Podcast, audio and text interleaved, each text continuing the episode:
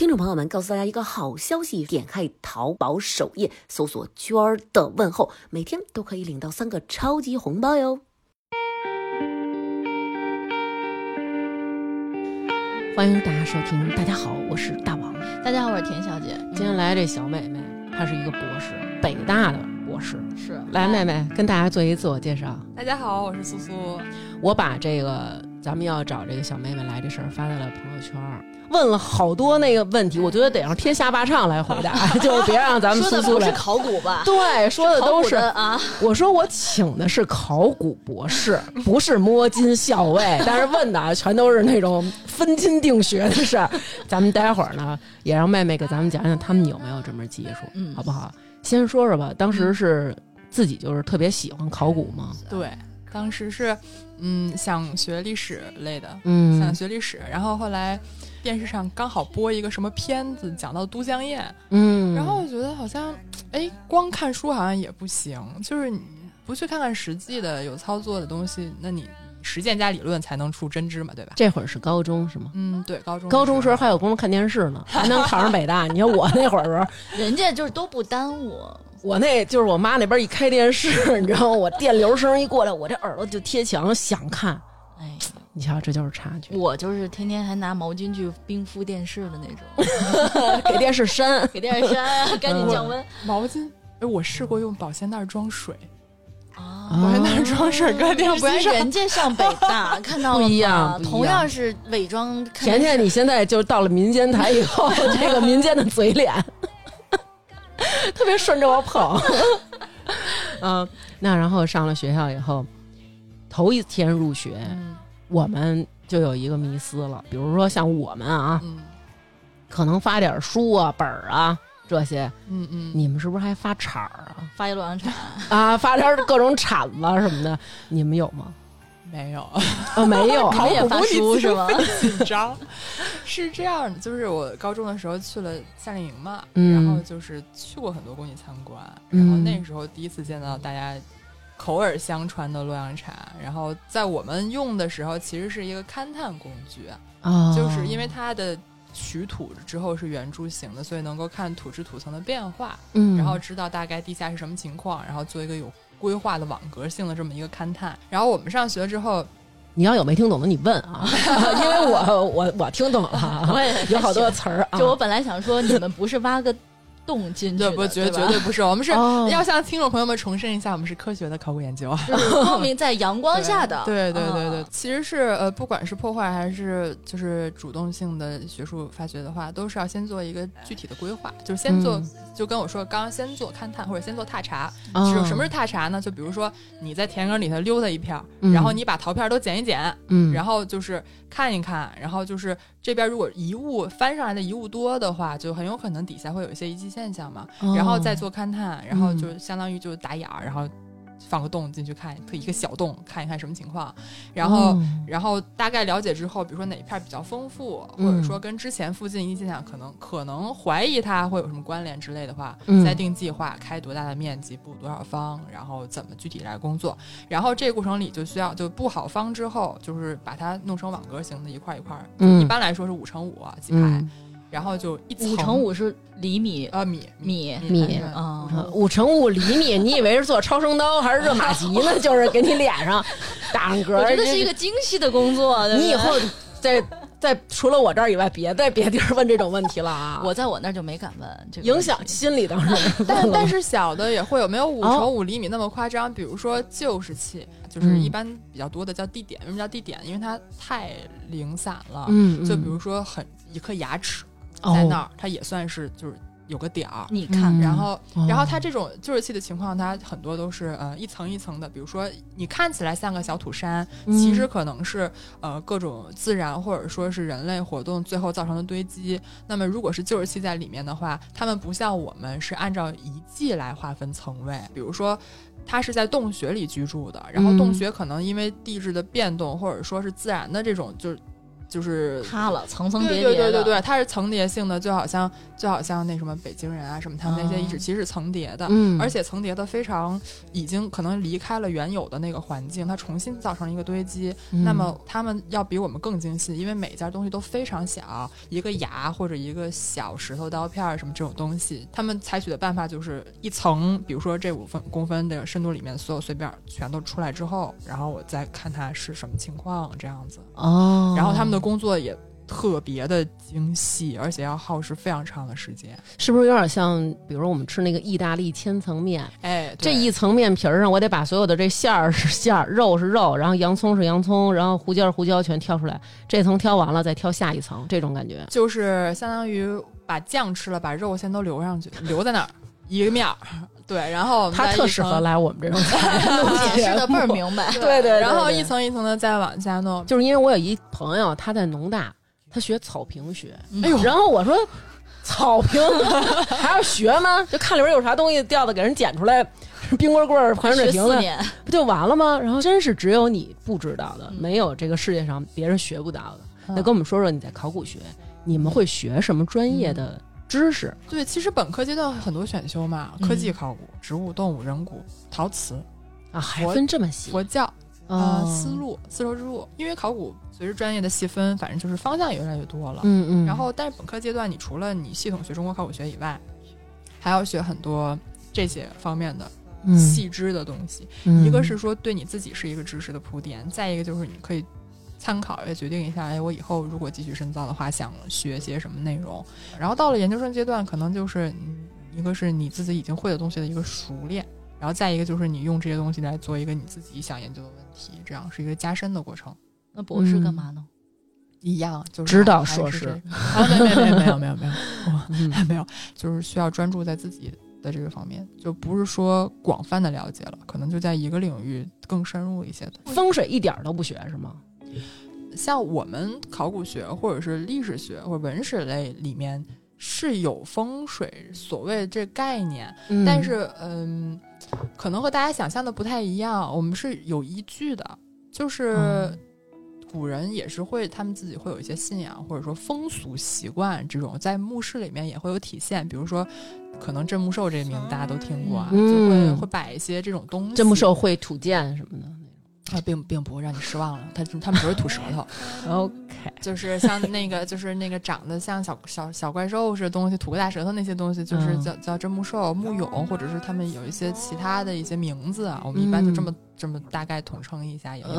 就是他们会有一些自己由来已久的风俗习惯和一些嗯信仰理念，包括一些宗教上的或者是文化上的，有一套系统的其实，但是肯定和小说里面那个是不一样。哎，但是我想问一个问题，嗯就是虽然我们这个考古发掘是在阳光下的工作，嗯，但是我们发现了，比如说一个古墓，嗯这个墓它有没有可能真的会有小说里出现的那种什么墓道里面有各种各样的机关暗器、机关，嗯比如说什么琉璃顶，然后里边放着西域火油，你或者跳下去就没了，什么对的这种。或者什么像咱们听说的，原来那个那个阿房宫，嗯，然后里边有那个水，那个水都是水银，然后你进去只要一吸就要不然什么就是一碰某个机关，什么就出来沙子，然后这墓就再也进不去了。对这种就是因为我们想的考古学，嗯其实是你们完全是在上体能课，就是比如说你们跟着老师，然后走到那儿，老师说苏苏不要动，然后你就一动都不能动，或者说老师说甜甜不要动，然后甜甜一回头啊，然后嗖一个箭就射过来要不然底下就是只能踩一三五号砖，哎对对二四对不能动什么啊，对对这种对对对，就是让大家失望了，啥都没有。就过去墓里真的没有这种机关暗器什么之类的吗？我很早以前听说过，曾经一度发现过一小箭头还锈了，就是完全没有。嗯，怎么说呢？他们会有一些措施来保护这个墓，嗯但是也有很多的是因为从地理条件上的考虑，比如说南方保水环境，像长沙的大漠，呃，有大特别巨大的果箱，里面才放放棺。就小棺椁或者陪葬品嘛，他们可能外围就会用一些什么白膏泥、灰膏泥来封堵，嗯哦是为了防水潮对，防潮防水。其实没有大家想那么神秘，所以我一直觉得《鬼吹灯》是个玄幻小说，啊盗墓笔记》是悬疑小说。啊，墓道是墓道是怎么下呢？墓道是这样的，就是我们布完方之后，然后就嗯一层一层一层一层往下往下清理，往下刮，嗯就是先是清理表土，可能会上镢头、上铁锨这种活我们都干过。嗯，然后，然后这也你们干啊？我当年工地实第一个实习工地的时候，你听听民工工地，我这第一个实习的工地第一个实，习工地的时候，民我就就我那个方的民工阿姨就是比较神，大家嗯大家其他叔叔阿姨们叫他一阵风，就是嗯来无影去无踪，所以经常我实在是着急，然后我经常我自己就上了，什么抹墙、切边儿，什么乱七八糟之类，全全都 OK，就农用工具全搞一遍。真不愧是工地上 上了上到博士的人。对然后做完勘探之后，到了发掘，接完表土，然后表土就是表所谓表土就是上面田埂上那些土。嗯差不多了，土质土色变了，那些乱七嗯八糟没了，那先拿那个小铲刮一遍，刮完了之后，可能有一些不一样的变化，看出一些范围以及现象了，那就再接着刮，嗯，然后一层一层的记录，然后如果遇到坑、遇到灰坑之类东西，就先挖坑。什么叫灰坑啊？通俗点说，就是垃圾坑，垃垃圾坑。古代人的垃圾坑。就是也不一定是垃圾啊，嗯。比如说他们打碎了不用的陶碗儿、陶罐坏了的、丢掉的，嗯。然后他们可能会找个地方挖个坑给埋了，嗯，然后就是形成一个坑，然后这个坑古人就已经有垃圾分类这个意识。可能没分类，啊也有可能是自己想藏点宝贝，反正什么情况都有吧。我们统称灰坑，嗯然后也有可能是储存粮食的，那那个有可能就会给个号，就会变成窖藏这样子。然后，然后比如说呃，一个平面上出你刮刮刮刮刮刮，发现了一个圆的范围，土质土色都不一样，然后嗯下面又分了新的一层，那么这个坑可能就是打破了这个地层。嗯，那我们就是按照地层学的要求，我们就是先先清理晚的晚形成的，嗯那就先把这坑给清理了，然后再去，然后坑清理完了之后，再继续的一层一层刮这个这个土层。如果这个外面的土层确实没有什么遗迹现象很明显的，那我们可以可能上一些稍微大一点的工具，然后比如说先往下下个什么三五公分，嗯。下去之后，然后再刮，就这么一点儿一点儿一点儿这么做，那你们就是蹲那儿这么拿铲刮，和民工一起刮，哇塞，然后一直到可能出现了什么遗物、嗯，遗迹现象，好体力啊、就是一直得在那儿，就是蹲那儿，然后咔咔咔这么着挖。蹲那儿、跪那儿、坐在编织袋儿上，因为怕压印儿。大家可能不太理解，就是什么叫压印儿？就是鞋，其实有的时候都都特别烦，因为你刮我们的执念在工地里，在方里头，我的方，任何人随便踩都是不可以的，因为你哦刚刮完那个土还水分还没有流失，它还是有一定湿度。所以你们要是把腿把土弄湿了再刮，啊不干了之后，干了刮之后，如果没办法的话，会打湿刮，然后因为哦不然刮不动。嗯，就北方，尤其是北方工地，嗯你刮不动，而且万一有一季的话，你硬刮一下，那土皮一下起来，等于一季也起来一块儿。嗯哦，啊这种是不行的，就只能嗯洒水。不洒水，嗯正常的情况下，比如说我刚出了一层土，嗯出了一层浮土，然后我要开始刮，我刮完了之后那面儿是锃光瓦亮的。啊，哦，我要我要观察，我要记录，我要拍照，我要干乱七八糟各种事情。就跟刚铺的水泥往上踩对鞋印儿一样。就嗯千万不能踩。就要是有人随便下了方，哦，给你那种踩了，一下能炸了那种。所以说，大家如果以后遇到什么，嗯、幸运的遇到什么类似于公众考古的开放活动，嗯，又有什么遗址能参观了，就一定要注意的就是，一个是走隔梁中间，嗯就是五乘五探方在发掘之初，我们都会留隔梁，就是人可以在上面过，我们可以出土，可以什么的，嗯那么一个工作的路线。嗯，然后一定要走中间，因为边上容易塌。你要是往边上那么一踩，万一给人踩塌了，那人家白干了。关键是那上面留的都是地层，也是我们需要看的一些材料，相当于。嗯，然后再一个就是随便走动或者下方，尤其是花纹重的那种鞋，最好穿片儿了，高跟鞋下了探方、哦给人吹动，哎呀，哦，比如说咱仨现在一人有一方，啪啪啪刮着刮着，忽然哎。出土啦！我这里文物大大的有，然后老师什么就过来，然后帮我一起鉴定，是吗？呃，鉴定肯定免了，当然鉴定 的这这鉴定都不鉴定啊，这鉴定一般指的其实是看看是干嘛用的，因为经常呃遇到完整的情况也很难得嘛。哦尤其我参与过的，基本上遗址居多，不是墓葬。然后这东西是不能用手拿出来的吧？呃可以戴戴手套什么之类的。戴手套是因为土葬，哦，不不呃戴手套我以为是怕留手印儿。呃，那种是呃，类似于比如说竹简、啊漆器这种就是胶气的东西，嗯就特别容易坏的。那现在条件好了，很多情况下，这种大工地会有专门做文保的工作人员一起，嗯就可能由他们来来做了。像我们碰到的一些呃，一般情况下，如果是陶器、铜器之类，这些都不不怕不怕手什么之类的，就可以直接给它取出来，会给它封到小袋儿里。哦，就不会轻易动它的。然后如果如果真的是出现什么嗯什么那种嗯比较贵重的材料的东西，或者放兜里是有彩绘 彩绘或者什么这些的话，就是会特别注意的。嗯，对，那你刚才说那个什么方里就是特别平整，那你们自己怎么下去弄呢？趴着，我们弄的时候，我们就是朝一个方向嘛，就跟擦地道儿擦对那种是就？就尽量是你最后就刮着刮着，我们最后就到一个角上去啊，了。就把自己逼到一个对，把自己逼到一角上去了，然后尽可能的不留什么印子。嗯，但是我其实听完以后，我觉得这工作想着挺美好，就对，弄一长形宫灯出来，就是一博山炉出来，而且最关键的是，你想的还有别的特好。你想，就是我老幻想他们穿的衣服都应该跟那个印第安纳琼斯里边就是那种卡其的，嗯。然后那种一身儿，然后系一个绿色的小领巾，嗯然后那边上搭着那种白帆布的帐篷，然后大家在那喝水啊，然后很悠闲对，没事儿过去叭叭扫两下，就扫出来一个马王堆，叭叭扫两下海哼哼，就是感情你们这不是这样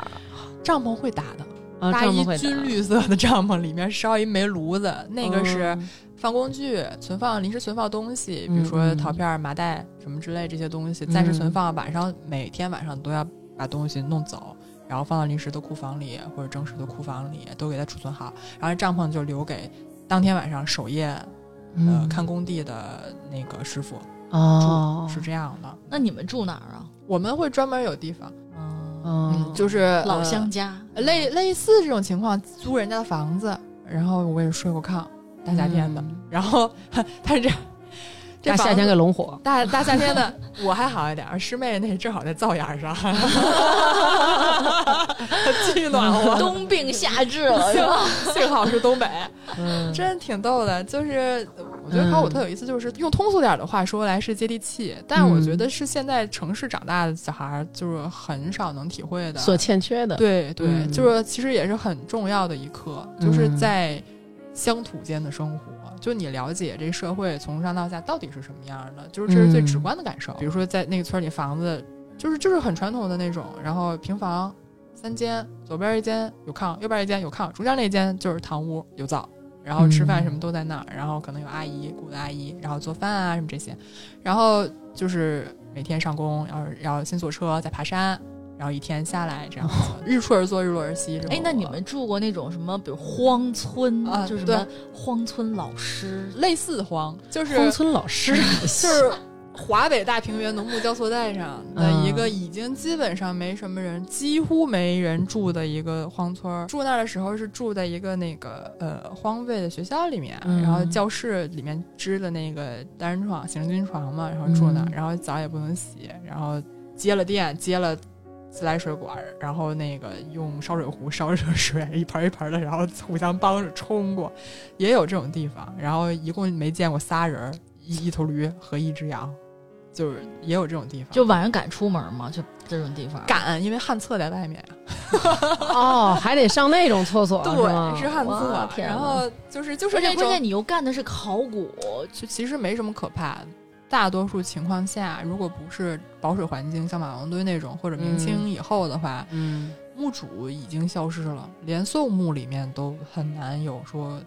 残残留的也，也是残。留的墓主还行就，干净了，遗骨是很。少情况，就已经没有，就其实那是为什么没有呢？自然环境的原因，就是、哦，并不是被有一些是被盗走，有的情况是会破坏过，就是说，比如说他脱这衣服不好脱，然后他可能就给胳膊蹬下来，就碎碎的扔到一边了，就这种感觉是吗？是这样的，就是盗墓吧，他也其实不知道底下具体哪儿是哪儿，哦有的就打得准，嗯，有的打到墓室里，有的打到果箱里，然后打到墓室嗯就有可能墓主不幸的就，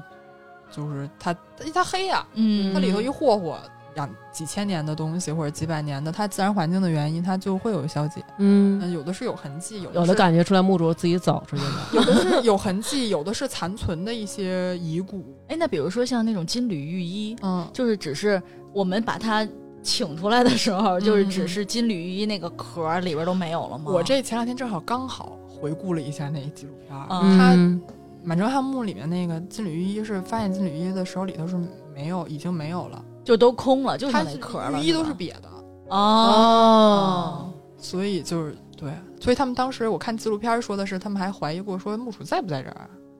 嗯羽化了，在那个棺材里放着，还能就是直接就是没了。我觉得这种的也也真是，可能真的是年代太久远了。对，就是这些微生物啊，什么下雨啊，什么这些水啊，什么都都有关系吧。嗯对，当然我们也嗯没我我我没有研究过埋藏环境学这这个这个问题。咱们听众问了，说有没有在现场找到了一些现象，或者说有一些物品啊、嗯或者壁画什么的，证实了一些可能古代的一些远古的传说的真实性。比如说有一天咱们发现了一个墓葬，然后说哇塞，这墓葬可神了。上面是一个女人的身体，底下是一个蛇，由此证明了女娲是真的存在。有没有遇上过这种事儿？就是跟古代哦，这可能是什么里边记述的，这可能是《山海经》里边的，这可能是那什么什么里的，有没有这种情况？我想想啊，嗯就是那个嘛，嗯举一个最著名的例子吧，嗯殷嗯墟殷墟甲骨。啊，殷墟知道嗯啊，当时就是呃，当时不是对很多学者国内外就是对中国古史有所怀疑嘛，嗯司马迁记的到底是不是真的？嗯然后后来就发现了甲骨殷墟，就是证明了商王的世系，就是我们的、哦等于是有点相当于传说时代一样的，就是现在商代变成了信史嘛。嗯然后一个是证实了商商代存在着信史，再一个就是我们可以相信史记，我们可以相信这些文献材料，就就是当时是三大发现嘛，嗯敦煌藏经洞，然后殷墟甲骨，然后还有一个就是明清的档案，孙档案。嗯，就是是这应该是最经典的一个例子了吧？哦就是其实是对我们学术史，包括对中国人自我认知，都是影响非常大的一个事件。嗯，就用实物来证明这个东西是存在的，并且可信的。对对，看看意义还是很重大的，是不是？但是能参与到这种发掘，其实就真的看命，我觉 得。啊，对，是运气。比如我运气就没那么好，我们学院那么多十大发现，一个没赶上。哦，你们是规定每必须要发现十个，就是生凑也凑十个。对，说今年就是十二月了，还差一个呢，刚九大发现。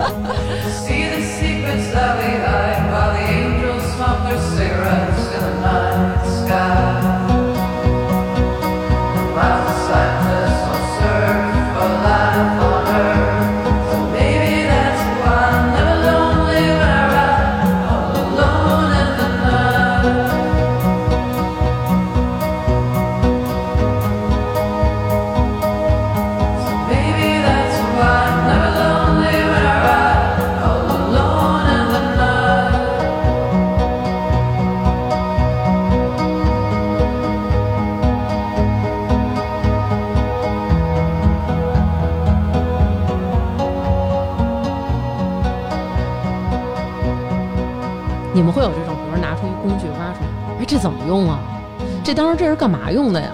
会有这种吗？会会会有东西不知道是干嘛用的。然后嗯比如说我我可能不知道这个构件是干嘛用的，但是可能一段时间之后，若干年后，我可能在其他地方发现另外的东西，嗯可能是完整的、可以比较的，或者可以配套的。就所以它其实是一个挺长程的一个一个研究，就是很多东西，比如说我们现在为什么。就是这些年这么强调考古工作的规范，一个是为了保护这些遗存，再一个就是我们要系统的留下资料，嗯。然后没解决的问题也可以留在以以后继续来来探讨。这样。这是一个慢节奏，在我们这么快节奏的时代，是。是一个特别慢节奏的这种研究的历程，就是对于心理来讲，对对是的，哎，你会有那种吗？你比如说，我在看完一些什么各种奇奇怪怪的书之后，比如说我去年去云南玩儿，然后我们去红河梯田的时候过那个哀牢山。嗯嗯这样讲，哇，这里边云南献王墓就在这儿，嗯陈有珠就在这儿。然后我当时嗯我在那鹧鸪哨不知道有没有来这儿哎我就老想说你你踩一脚，要不然咱挖一 挖一铲子试试。就嗯你们会不会有，比如说在学完了以后，就是看哪儿，比如这地方这底下可能有，就是有这样的一种冲动，看哪哎儿都觉得底下可能有点啥。对我感觉就是应该他们就是那种老师带着他们，比如说随便去一个地儿旅行啊什么的，就是都是同学嘛，对吧？嗯人家一块儿去旅行，然后走到一地儿就是，哎，老师，我们在旅行当中无意中发现了一个大墓，就这种感觉。咱们就是那种傻玩呗，对啊对，看哪儿都是山清水秀。你们不是这样，有那么一个意外，也不是我 经历的，哎好可惜哦。对，是谁让他来？前几届的、呃，前几届的师兄师姐，哎呦，我们其实叫他们那一波已经可以叫老师了。嗯他们当年实习的时候，嗯，就是在啊商州的工地，说那个中间儿想去方便一下，嗯然后就是在那个一就是怎么说呢，就路边上是个土缝里还是啥里的呀，嗯，好发现甲骨了。要是咱们可能就是那种，哎，你看这是什么东西？滋塔，滋塔，有的时候也是个运气，赶上就赶上了。有常年在当地工作的老师，嗯就是错过了各种，然后换了个人，换了个人，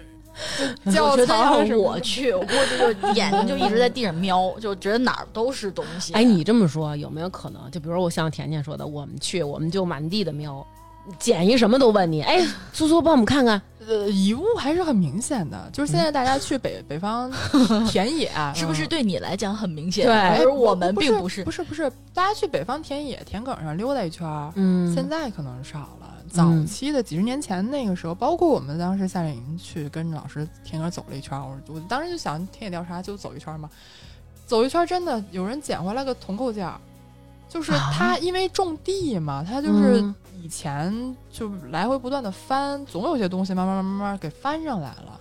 然后就会留在那个就是土坷了里头，然后呢，我们看他们踏查，比如说尤其是大的城城址，嗯看什么就先看看地面上有没有散落的陶片，你是不是你现在用的东西总认得出来吧？认不出来，但是现在城市里边是不是都已经差不差不离了都？说不好吧，反正西安不是三天两头的啊，上对对，热搜说说那嗯个挖地铁又挖出去啊、啥挖地铁、盖房子什么，经常有墓群。然后那个呃有一个那个哪儿，王府井地铁站有一个旧时期地点嘛，嗯，对，大家应该都知道。嗯然后就反正城市里面应该还是会有的，我觉得，只不过早就埋在地下了。就这也是我们为什么不可能知道所有的东西，对对而且而且就是没发现的，那就在地下好好保存吧。然后我听说啊，这个还有一个想问的啊，就是说这个挖出这个墓葬的这个棺椁了。嗯，一定不能开棺，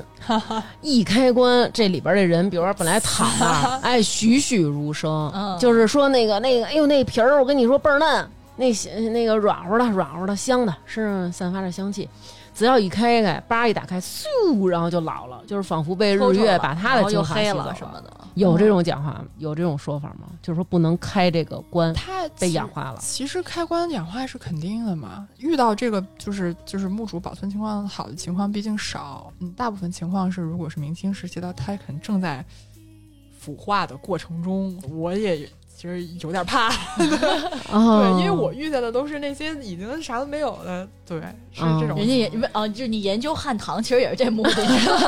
不 是不是，是哪些年代久远的，我听说过，呃，有别的地方的学弟参与过，就是假期实习，就是参与过这种工地，可能会有这种情况。然后包括那个一些那个大型的那个墓葬，就是江苏那边诸侯王墓，最开始发掘的时候，里嗯面就是会有一些残留的东西，确实会氧化。氧化酶。嗯那你们也管墓主人叫粽子吗？那当然不，我们是很尊重的，我们这个对吧探方里有个粽子，是这么聊吗？就是我们还是称呼墓主，就是哦墓主、墓主人。然后那个包括如果真的能会发现他的那个呃，就是遗骨啊这样子，就是呃会给他好好的清理完了，给它收敛起来了的。然后有些人可能会做人骨研究，然后会研究一下这个人群的这个迁徙啊，或者是什么，会有这种情况在。嗯嗯，然后其他的就是有可能会迁葬。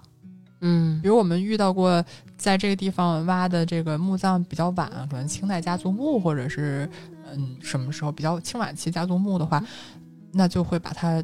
整个清理完成之后提取出来，给它重新打个什么木盒子或者什么之类的，就搁进去，然后换另外一个远一点的地方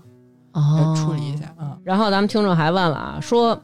以现在的考古技术，什么时候才能打开秦始皇的皇陵？如果没有特殊情况的话，嗯，我们应该是不会选择主动发掘的。嗨，就是我还以为是没有什么特殊情况的话，这几年就把这事儿给办了。因为当时就是定陵，大家都知道是主动发掘的嘛，嗯，然后就是也造成了一些不可逆的损失，因为当时的保存技术不太好，就这是我们也是经常援引的一个例子吧。嗯。后来就说不主动发掘这些呃墓葬或者什么的破坏的情况的话的话，那就是做归程申请，然后抢抢救那可是你不主动去发掘，玉树公主就出不来。我就觉得对，不嗨。那玉树不在那乘风破浪那儿 正破浪呢吗？我就是觉得说，那如果要是我们把它发掘了，也许它这里边新发掘出来的很多东西，真的就是能够嗯让这个历史更加的完整。嗯。嗯，是，但是就好奇心当然是一个很大的驱动力，但是嗯，不能说是无限制的好奇，就是嗯只要你做工作，就一定会造成损失和破坏。就是哪怕是我们再严格按照规程、再小心，它一定会有一些信息是损失了。它就是在你的不知不觉中就彻底的没有了。嗯啊然后还有啊，问你们下去考古的时候，然后是领固定的工资吗？还是按件儿提成？说我这方，我的妈呀，好家伙，出了十五个 这个 绩效啊！对对对，不是这么提成是吧？就没有我也得扔俩进去算我 没有，对，上他们家偷俩。在工地是那个按天有哦补助或者劳务这样子。工分儿那种感觉。就是就是各个地方的情况不一样，各个工地条件不一样，经费不一样，然后你嗯学生、研究生、老师、领队、民工嗯，这些就是都会。那反正我在坑边坐一天也有那个分儿，是吗？不到不到我们的时候，也是看方，也是先看清表土啊，或者清一些什么的时候，也也是别人来做。但是其实就算看方也是挺耗体力的一件事情，因为你要一直就关注情况，嗯。白天都这就工作，你说日出而作，日落而息，那晚上嗯。这、这坑就这么亮着是吗？晚上是这样的，晚上有可能会盖塑料布，一般现在基本上都会盖塑料布，嗯因为会怕下雨，或怕有人掉进去也不安全、掉危险。哦，就是我我我摔过弹方里头，哇，特着急，就是、嗯空了，对踩空了，然后然后直接直接进去之后脚扭了一下，然后就哦小拇指骨裂了，但是不是最严重的。然后教授说最严重的是不要把你小拇指留在这里，要不然问题就严重了。反。正当时挺危险的，嗯。因为我发现，因为那个有一个角落散了一些瓷片儿，因为我是背直接摔进去了，哦。就幸亏背底下没什么，要不然要不然会就要不然容也容易扎。那有没有人夜里守夜什么的？会会有一些就是当地可能会有会有警察或者什么的配合配合一下工作，或者是政府的这种情况哦，就是挖着大墓了。啊，如啊对，如果是挖着大墓啊，嗯像大家知道的马王堆当时是应该是有的，然后那个呃海龙侯，我看纪录片里面也是有的，武警和警察去站岗，嗯，警察没看到，反正多少会呃武警吧，可能。什么嗯。级别的墓就能到这个防护级别？呀、就是他得先先给这个墓定性是吗？就是可能是工作做到一定程度之后，嗯。发现它重要了，一个是规模，再一个可能保存的还还比较好，然后而且又是哦个，比如说诸侯王墓，就是举个例子啊，诸侯王墓很明显嘛，怎么明显？你他跟我们，你就把我们俩当 小白。就是他那个。俩就是一个是一个是它那个墓框的范围，嗯一个大的数学土坑，然后有果香的，然后你揭开一层之后，你接到果室，就接到接到那层顶板的时候，你就你就知道了这个规模是这样的。咱们苏苏说的果香是那棺材外边那套盒，不是那种，不是那种果啊对盘我老想的儿、是果果篮儿那种，不是那个最大的，对棺椁的棺椁的椁，对对，椁最大的就果室，然后就是外面那层，然后一共几一般一共几层啊？这这这不一定，看它级别，然后再有就是看它里面，哪怕是比如说你从上面往下看，可能是一个近正方形的，然后他们顶板铺起来，你把顶板揭开之后，你再看底下，可能还分一间一间小房子一样的，哦，对，它也是会有分类布局的。那一般比如说比较夸张的那种大墓，它那个果是就能分几层？这个棺材外边套的那种套盒，差不多能套几层盒保护似的，对，就保护着里边那个小人儿。王堆的那个墓主的棺外面套了四个吧，好像我记得哦三四个、三五个都是有的。以前是有这个等级在的，而且它的器官上面会有装饰。那我觉得考古队员真是不容易，是 开一个反正还一个，又开了一个，对，什么时候才能开到最里边的那一个？而且越开越兴奋，是吧？就是对层越多，说明里边人越呃重要。是是，一个是这个，但是更多的可能是紧张，因为就会很怕你这工作没做好，嗯因为因为你你你发现了这种保存比较好的情况，你你紧要的眼前的问题就是我怎么做清理和保护，就是那个兴奋可能很快我觉得就会过去了，就是你眼前更重要的是这东西别给。毁了。对对对，怎么给留下来，嗯就会很担心这些问题。嗯，咱们有一个听众啊，他说我是西安土著，我们这儿修地铁的周期取决于挖下去的情况。想问一下博士，这种地下的建设工作是不是都需要有考古的学者在这指导？就是怎么哎他这一铲子下来，他说是文物啊，是不是你们也得派人在工地一铲子上挖上来以后？哗，往地上一撒，然后考古学者进去拿小刷子刷刷刷，哎，发现东西啦，停，然后他们就都停了。就是这样吗？是是，按理来说，他做这个基础设施之前，要要先勘探的，哦，先就得查完对，先勘探，哦，那像那避个开是吧？能避避开，能避避避不了的，那我们得先做抢救性发掘，哦，然后才在后面再再商量再什么规划，是不是还嗯在这儿弄或者我听说啊，嗯说咱们这公主坟儿为什么叫公主坟儿？因为这块儿原来挖出过公主的坟，嗯，有这么一个传说，说有哥俩呀，就是会这个看，然后他可能能就是胡看出来。八一跟王凯旋呗。哎，对啊对对，就是这样，是还是俩人。嗯，然后他们就是用这个，也是下了一个洛阳铲，然后说这块儿有墓，俩人就挖挖挖挖挖，然后挖着挖着呢，然后忽然就是觉得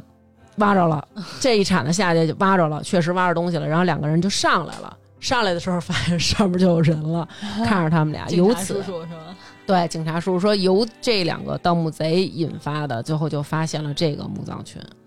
当然不知道真假啊，我们嗯就当传说。啊，就只能当传说了。对我听过的是有盗墓贼自己报警，为什么？为什？么呀？就是因为那个夏天嗯雨水多，嗯，然后是因为放水还是因为什么的，嗯然后等于它地下水位升高，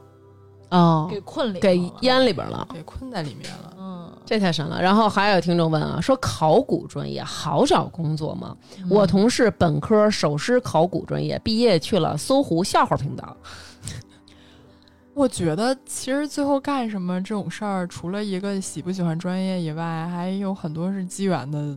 问题。嗯就是嗯好找不好找，对任何行业都是一样的。就是现在嗯都是说一线考古工作者紧缺，关键是嗯会有多少人去到一线，确实有很多现实考虑的因素。嗯比如说，那我可能我家也是也是个什么，就是文物大省啊，或者是需要人才的地方，比如陕西、河南、嗯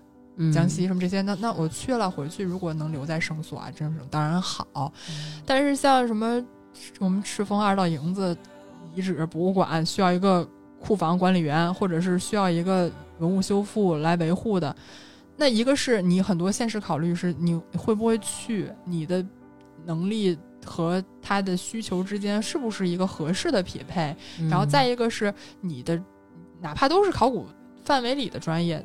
依然存在一个对不对口的问题，嗯。然后这些情况，我觉得相信在其他行业里面也是存在的，就是嗯也没有大家说的，就是那么差距那么大，都都是可以理解的一个情况。嗯。然后哪怕去了笑话频道，嗯。我觉得也很有用啊，就是嗯。你任何的经历都能在你未来人生中有所发挥。哎对对对。啊，包括我们一个师姐后来去搞游戏了，嗯。然后还有去搞金融的，还有去做了演出行业，后来又重新读了研究生，又回来本本专业的，就嗯各种情况都有。我觉得这个这个事情吧，就是你当时根据你自身的情况、你的兴趣和你的嗯想要的东西，嗯做一个自己的取舍就好了。就不管做任何选择，我觉得都是可以理解的。嗯我个人想问一个问题啊，因为有一次我们去到那个山西啊，山西大家肯定也知道是文物大省了，然后我们就去到山西，它那个地上文物比较多，对对，就是那种建筑啊什么的庙之类的。然后我们去了一个元代的一个，它是叫水神庙。嗯，然后我们去到那儿的时候，刚进去还没看了有五十秒呢，嗯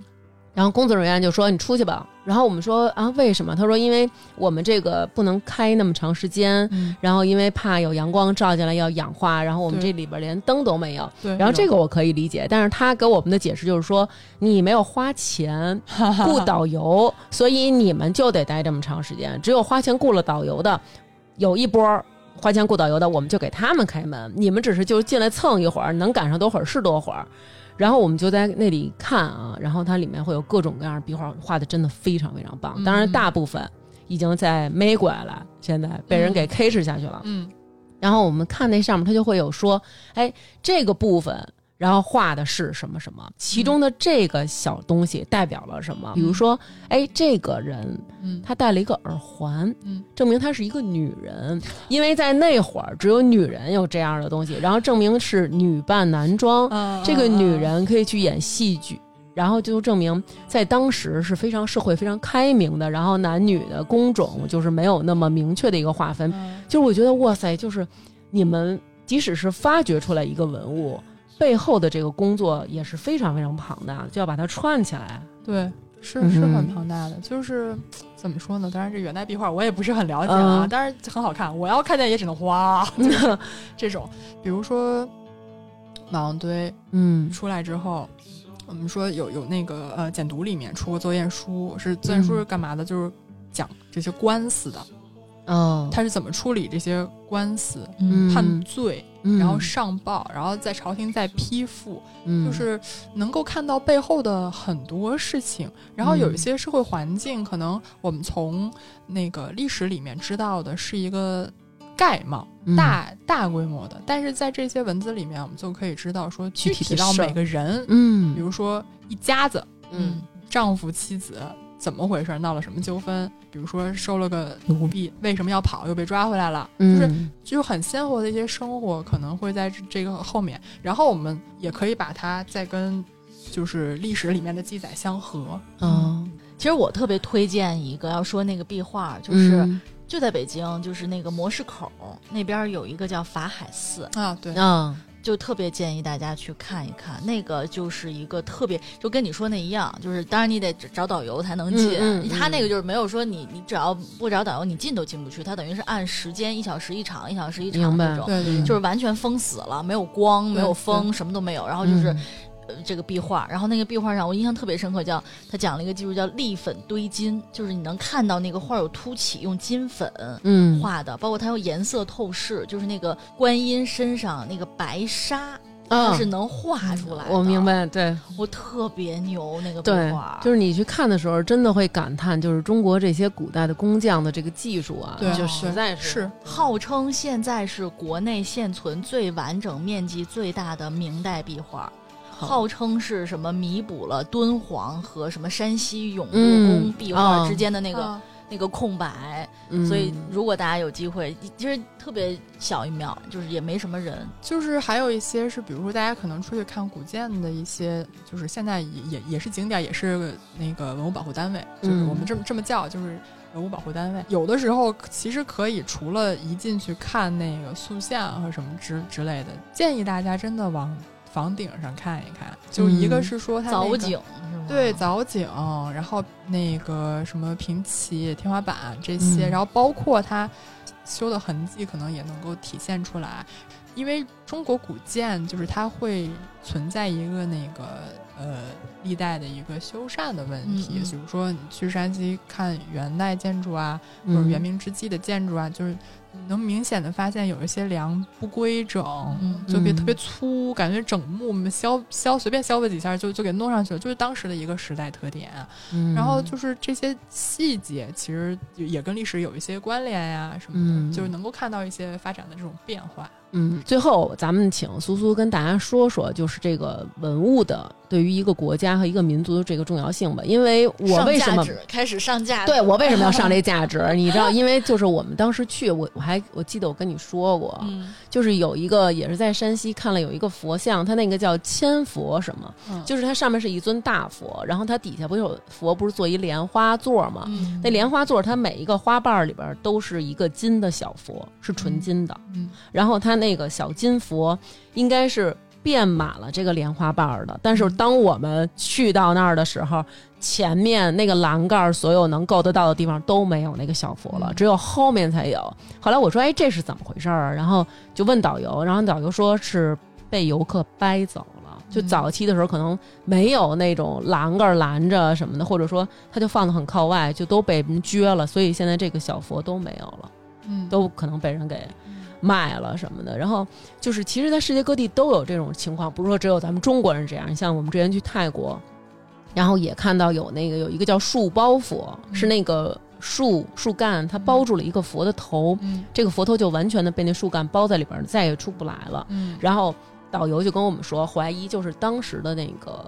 偷盗文物的那个贼，嗯。他就整尊搬不走，嗯。拿一个手可能又价值没有佛头高，嗯。所以他抱着佛头跑的过程当中，可能比如说被人发现了，这样这个佛头就轱辘到那里，然后就被树慢慢长起来给包上了。嗯。那就是想让你跟大家说说，就是这个文物对于这个国家、这个民族的这个重要。就我其实，嗯，以前我们老师用过一个比喻，就类似于我们研究考古，就相当于是一个存储一个历史记忆的一个地方。就我们现在能够从事一些事情，都是因为我们之前积累的能力、记忆啊，这些技术经验。那么考古对于我们整个国家或者民族也是这么一个功能，嗯只不过它具体能够产生什么效用，可能一点一点一点的才能够渗透到我们的社会里面。但是打一个比方的话，比如说现在公众接触考古最直接的，除了那种开放的参观活动、博物馆参观、工地参观，然后还有一些就是现在都开始做文创产品了嘛，是就是就是它就是一个怎么说呢，对人的旨趣的一个影响。就是嗯说小点儿，可能是你觉得这东西好看，那它可能影响了你的审美。那你要是自己本身喜欢历史或者说文物，自己去主动了解一些的话，那你知道它的背后的故事，或许对你认识这个这个社会、认识这个世界的方式嗯就会有一些影响和改变。我觉得它。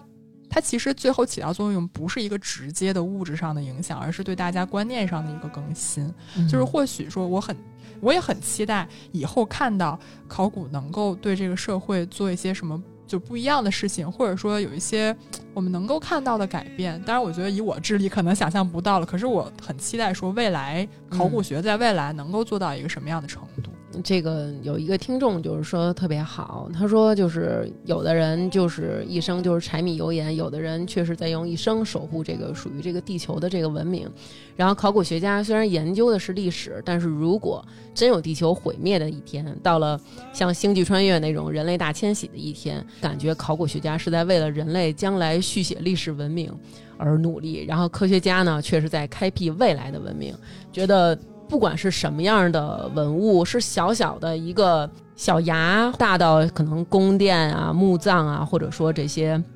庙宇，其实都是我们国家的一个历史文化传承的一部分。然后感觉大家就是现在对于考古的这个热度关注的还是比较多的，是吧？然后也希望大家，如果要是真的有机会，我们。出去了，然后在外面参观这些古建的时候，然后看到一些不文明的现象，其实我们也还是应该要制止一下。像之前我们去山西的时候，然后有的人就直接拿着那一把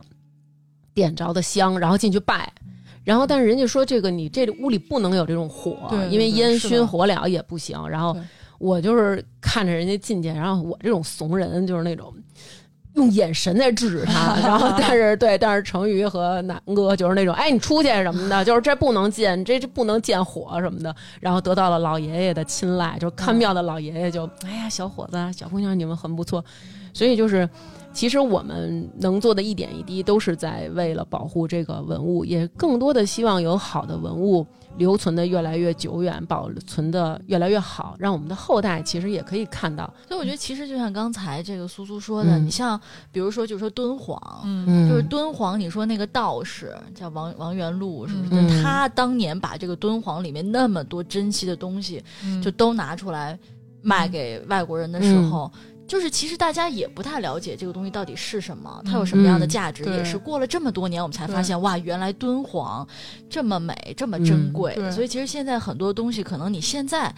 看不到它的价值，它只能摆出来放在那儿。是，也许在未来的某一天，你就会发现，哇，原来嗯这个东西这么牛。包括昨天我们在就是就是我自己在跟朋友聊天的时候，就说起金鸡纳嗯树这个东西。嗯。金鸡纳霜是在呃青蒿素之前治嗯疟疾特别特效的。金鸡纳树呢是在南美嗯。有这个嗯树，嗯。但是呢南美是没有疟疾这个病的。嗯哦，疟疾这个病只在什么亚洲啊、非洲啊这些地方有，但是这个有疟疾这个病的地方呢是没有金鸡纳树的。嗯，所以就是你不知道这个东西它存在有什么价值，也许在未来的某一天，你就会发现，可能它就能救命，嗯可能它就有一个特别特别特别重要的价值会体现出来。只是现在可能我们的文明、科技、意识、文化的发展还没有到了解而已。嗯嗯嗯是的是。然后最后想问一句啊，已经就是百分之八十的听众问的都是这个，你们在考古的过程当中有没有发生灵异事件？第三次让大家失望吗？第啊，你不能次次让我们说，要不然你编点儿行吗？编点儿，就是我摔了了之后的那一次，就是我们这是编的还是真的？这是真的真的啊。不不太灵异啊，啊但是我遇到了唯一一次，我们当时是，呃，也也遇到了清理墓葬的情况，然后摔了，然后好不容易修工，我们是大家可能不太了解我们这个工作的方式，啊就是因为一到雨水天的时候就没办法工作，所以一般情况下，如果不是特累特累，就没有下雨天儿是不太休息的。就是我们可能连着上工了十几天，我们二十天了快。就只要没雨，就赶紧把活干完。对，没雨没雪就要一直干，嗯，然后就就是好不容易有一天要休工，正好那天前一天还是当天下雪了，嗯，然后我们要回回工地，就是出去了，出了出了趟门，然后回来特别晚，就是又误了车，然后就没车可以去我们那地方，黑灯瞎火的特远，没有人愿意拉，然后都是黑车，然后一问多少钱，就是类似于可能一人的五十一百什么这种的，嗯，然后没办法说这怎么办呀？就是五十一百都做不起，考古学看来是真的经 费是有点问题，紧张确实是挺一紧张 关。一个人啊，一个人几嗯公里的地方，然后嗯关键是晚不说，就是他们还带着我这么一没法太走的啊，啊然后就说说说怎么办呢？说当时那个有有墓打破了我们的遗迹，还没有给它完全清理好。他按照规程要先做晚的，再做早的嘛，就是要先把墓清理完了之后，然后再啊遗迹继续这样子。嗯然后就就还在留待清理，还没做完。然后我们也希望能够赶快把这位好好的迁葬，嗯回家过年去，就嗯快过年了也。然嗯后，然后我们就在十字路口，就空旷的十字路口，就是这么说到了几句，嗯就是能不能让我们就赶快回去，然啊后大家都好好的赶快弄完，然后回家。啊然后就这时候，远方开来了一辆出租车，正规出租车，不是黑车。出租车嗯从远方驶来，停在了我们面前，大概就五米八米的位置。嗯然后周围路口口的那那些人就没有任何一个人往这个方向走。嗯然后我们就赶快的过去，然后问他上了车，然后里面已经有一个人了，嗯正好是往我们那方向去的，比我们还远。嗯然后我们觉得特幸运，然后坐上车之后开了两步，然后司机师傅就说说那个就是先说一下价钱呗，这么晚了，嗯，等于是你们是拼车顺风顺过去的，对，啊然后说多少钱？说你们给五十吧，嗯然后我们就有点一个人五十还是一起五十，就是都已经上车，一个人五十也得走啊，嗯说就一共给五十，然后我们就开始、走走走，就回去了。要不然真的是大雪天，就是、嗯就是雪能差，就是如果没化的时候，可能也差不多能没脚了。虽然我们觉得这也是个玄学，就是这是不是真的有联系？是不是听到了我们的呼唤？对，但是其实你没有这种想法吗？就是我现在在干这样的事儿，然后我现在是这样的一个生活，我的我对世间的这些事儿是这样的看，我真的希望多少年之后能有一个人哦，原来。就是有人能知道我是一个什么样的人，我曾经存在过。我们有一个听众朋友，然后他就是也是学考古的，嗯他是一个考古学的硕士。然后他跟我说，他有一次下工地的时候，是一个东汉的墓葬，在那个墓里面，然后发现了有一块带着一部分手印的一个砖，嗯嗯，那个手印儿特别特别的浅，但是还能够很清晰的看到这个嗯手指的这个纹路。嗯嗯，然后他就把他的手放上去了，嗯就感觉特别奇妙。一个几千年的人的掌印，穿越了几千年，跟另外一个人完全重合了，就是那种感觉，就是，就是你能明白，就对对，呃会有我就那这感觉。种嗯我我没有，我自己没有清理过碳木，但是嗯，他这事儿，这这种这个砖我知道是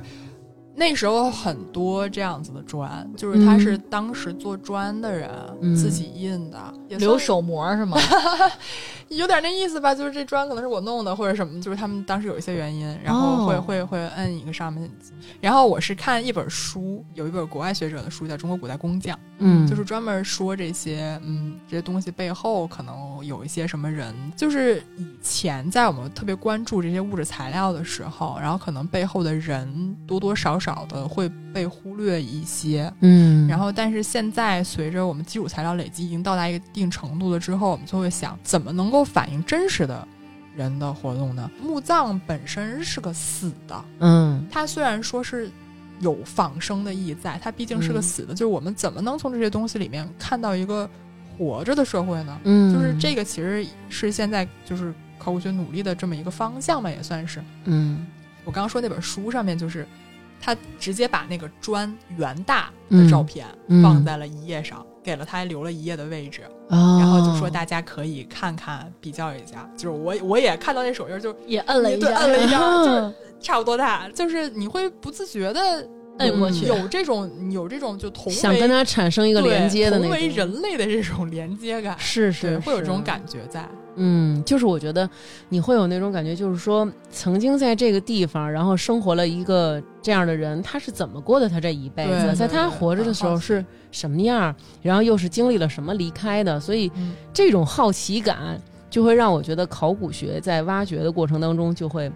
特别有意思。而且我觉得就是考古吧，我现在在想一个问题，你说过去，你比如说有石头、有陶瓷、有漆器、有这种金石、玉器等等这些东西留下来，因为过去还是土葬，就你有很多陪葬品在这儿，我就一直在想，你说我们这个时代，如果隔个一两百年，没有什么考古二价值，对你你挖什么呢？就是各种不同的盒吧。是吧？你不知道嗯应该能、能挖出点什么东西来。所以我觉得就是考古真的就是。就是过去可能是留给考古特别丰富的一个宝藏，嗯而我们嗯现在觉得可能未来考古就是说，啊，这一时期，嗯，啊，二十世纪 二十年代或者在之前十九世纪末期这一是考古的断代。就是他们的人生就是面儿面儿，就是 永远都是这一坨面儿面儿和那一坨面儿面儿。对对，对，我就在想，我努力的应该留点什么。好吧，那本期节目就是这样，谢谢甜甜，谢谢苏苏，谢谢苏苏，嗯谢谢大家，就是这样来到这儿。拜拜。拜拜。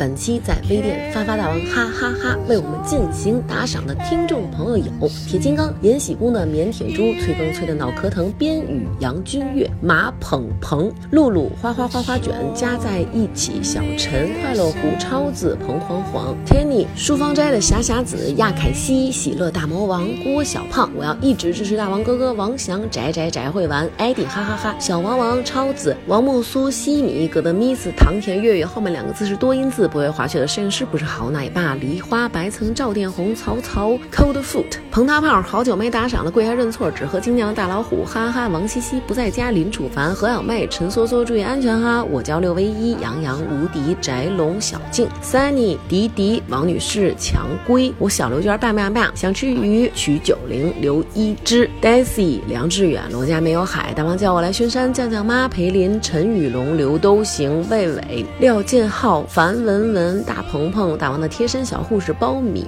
潘红、史蒂芬、永强、快乐湖、星星五阿一生幸福、基督山、小。糊涂蛋、李小聪、董路，大王是我干妈，呵呵君、刘杰、乐乐的爸爸，愿许明明幸福每一天，木然、王子、王小小、熊、黑羽哥、袁一恒、小金面、哆啦 A 梦行得稳，站得住，后场村一棵树只想吃喝玩乐，与世无争的王爷，诚实二，恭喜这个比，建雄、倩倩、西西不是西西，爱迪生的生，爱迪哈哈哈，西米 color，王富贵。慧、严默默默默、二哥幺喜、二十一 Gans、张红要你来了吗？Lily 安、有唱诗人赵宁的 A 一八六、霍叶 KH 二十一马小跳、小汪汪、晶晶、小林、严宝宝、马志鹏、周大姐、杨米、王德龙、豆豆大爱大王、超级牛月月晨、金属熊、大饼卷着米饭就着馒头吃、西西草草、李莹和大王哭点差不多的明明、奶恋爱妻的小丁、丁禹兮、老肥、Bambi、王女士、烦躁 Queen、苏欣、贾婷婷、Frank 张、大梅忒靠谱、大胃王、梭梭别听了、大王哥哥帮帮忙、爱大王宝宝的妮子就是大萌萌、武颂雅、